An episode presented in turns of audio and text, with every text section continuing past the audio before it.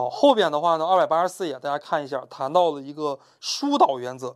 这个疏导原则的话呢，又叫正面教育原则，这块考的是最多的啊。这块各个学校疏导原则或者说叫正面教育原则考的是最多的啊。什么是正面教育？正面教育是相对于负面教育而言的。比方说，一个孩子犯一个错啊，我给他进行负面的教育，我打他、骂他，这些就是负面的教育啊。什么叫做正面的教育呢？大家看一下二百八十四页。孔子啊提出来了，要善于诱导。作为一个老师，也是当学生犯了错的时候，我们要善于诱导。啊，二百八十四页最后一段也谈到了，要讲明道理，疏通思想。你要给他晓之以理啊，动之以情。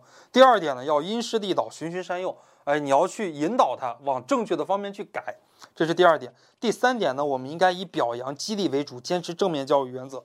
啊，你不要以批评，不要以体罚为主。如果你要以批评、以体罚为主，这就是一种负面教育了。啊，这是说到了正面教育原则。第三，长山救师原则。